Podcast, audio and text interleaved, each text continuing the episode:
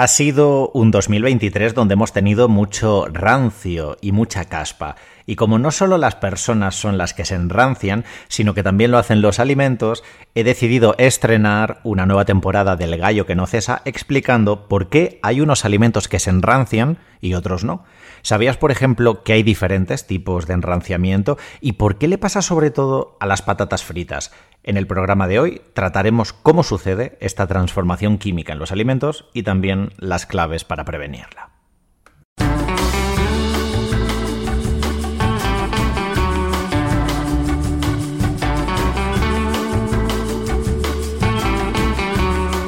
5 y 50, 4 y 50 en Canarias, renovamos sintonía y compromiso, el de ayudarles a llevar una vida más saludable, si es que ustedes quieren, claro. En esta sexta temporada del Gallo que no cesa, nuestro nutricionista Hitor Sánchez seguirá afanándose en la tarea de brindarnos motivos para cuidar más lo que comemos y no que no nos desatendamos de algo tan importante como la nutrición.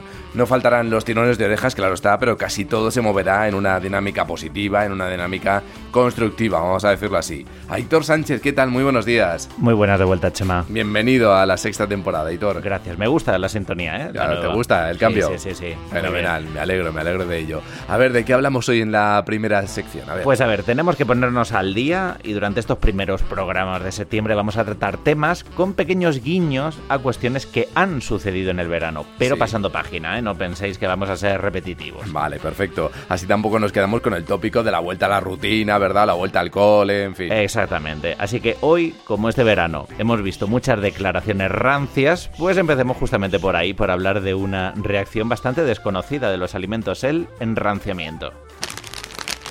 No, hombre, ahí estamos, ¿no? Ponemos una bolsa ahí con patatas. Bueno, lo, que sabemos del... Bueno, parece que la quieren romper en este caso. lo que sabemos del enraciamiento es que le pasa, por ejemplo, a las patatas fritas, como estamos oyendo, cuando las dejas un tiempo abiertas. Sí, sí, y qué cabreo. Pues estas patatas fritas van a ser nuestro mejor ejemplo, nos van a acompañar, porque hay básicamente dos grandes tipos de enranciamiento. Uno, el mediado por el oxígeno, una reacción de, de oxidación, y el mediado por agua, una hidrólisis. Por lo general, cuando hablamos de enranciamiento, así a secas, nos referimos al que se genera por oxígeno. De ahí que unas patatas fritas, si están mal cerradas, se pongan rancias. Ah. Los alimentos, además, que normalmente se enrancian son los alimentos grasos, es decir, los aceites, los frutos secos, los snacks fritos o estos chips de patata. Es decir, que no le pasaría a una patata que no estuviera frita. Correcto, una patata, por ejemplo, cortada y que exponemos a ese oxígeno, podría oxidarse, puede pardearse con esos tonos marrones que a veces le vemos también a las manzanas o a las setas, pero no se enranciarían. Vale. Y esto se debe a que el enranciamiento por oxígeno ataca a los ácidos grasos. Esta reacción sucede cuando el oxígeno entra en contacto con los enlaces dobles de la grasa y así se generan compuestos que huelen y saben a rancio, como los peróxidos, las cetonas, los aldehídos y ácidos grasos más cortitos, que no son nada agradables al paladar y por eso se considera un defecto de los alimentos, una reacción indeseable. Desde luego que sí, todos ustedes lo saben, seguro, seguro. Has dicho, Aitor, que es una reacción que no buscamos, ¿no? Pero puede darse el caso de que alguien quiera enranciar sus alimentos adrede para vender algo diferente, algo distinto. Raro, bueno, ya no me sorprende nada, pero no sucedería. Sí pasa con otras reacciones que son indeseables a veces, como las fermentaciones, incluso con las podredumbres. Hay de hecho, hay un tipo de vino, te cuento, que se hace con una uva infectada. Se considera una infección benévola de un hongo, Botrytis cinerea, que produce la podredumbre noble, muy ah. apreciada en algunos vinos franceses. Vaya.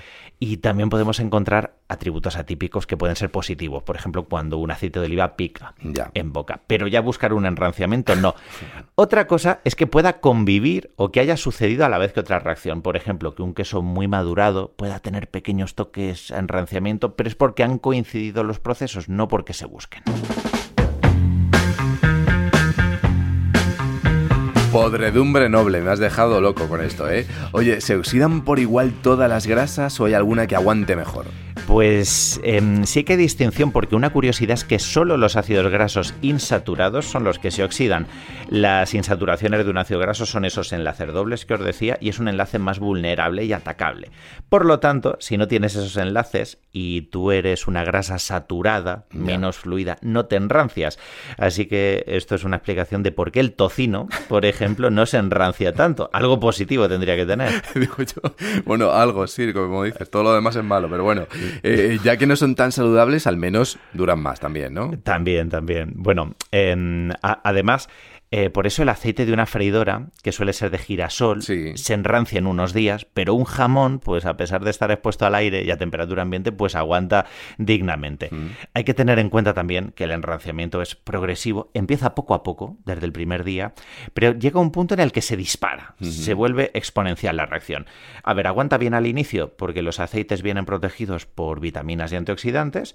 Cuando se agotan esas reacciones ¿no? se empiezan a generar las primeras moléculas de oxígeno, poquito a poco, pero es que ahí se forman peróxidos y empiezan a echarle un cable al oxígeno y ya enrancian todo y todo se dispara. Mm, vamos, que una vez que comienza la cosa no va a ir mejor, ¿verdad? ¿Se puede revertir el enranciamiento? No, no se puede revertir, el daño ya está hecho y lo suyo sería descartar el producto.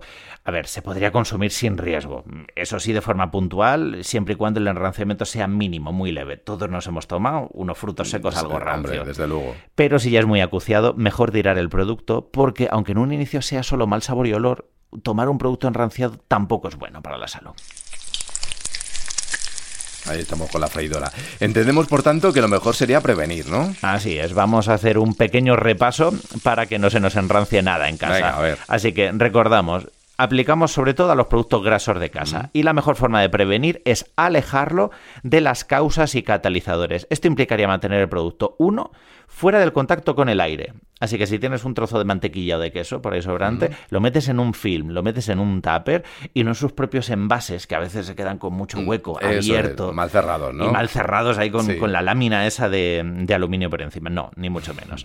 También alejado de la luz, alejado del calor y lejos de la humedad. Vale, vale. Oye, por cierto, ya para terminar, Hitor, con lo caro que está ahora mismo el aceite de oliva, que es una auténtica locura, eh, como lo vemos en el supermercado, eh, te pido un ejemplo práctico para conservarlo de manera apropiada. Pues mira, ¿cómo hay que hacerlo perfecto y cómo se haría de manera horrible? Vale, con, estos cuatro factores. la peor forma de conservar el aceite sería con una aceitera abierta, transparente, que hay muchas. Sí, es verdad, es verdad. Eh, sobre todo en los bares, encima de la encimera de cocina, fatal porque le daría un poquito de calor, y ya cerca del fuego. Pues eso sería una muy mala Esto es malísimo, por favor, descartadísimo, eh, fuera. Así que, ¿cómo hay que hacerlo? Pues todo lo contrario. Buscaríamos una aceitera cerrada, que por ejemplo las hay en también algunas metálicas, mm. que sea opaca, por eso también hay muchos plásticos que están tintados dentro de los aceites, la guardamos en un armario fresco y alejada del fuego. Ah, lo usamos y lo guardamos, no la tenemos ahí en la encimera calentándose poquito a poco. Vale, bueno, pues hemos aprendido hoy bastante sobre el enranciamiento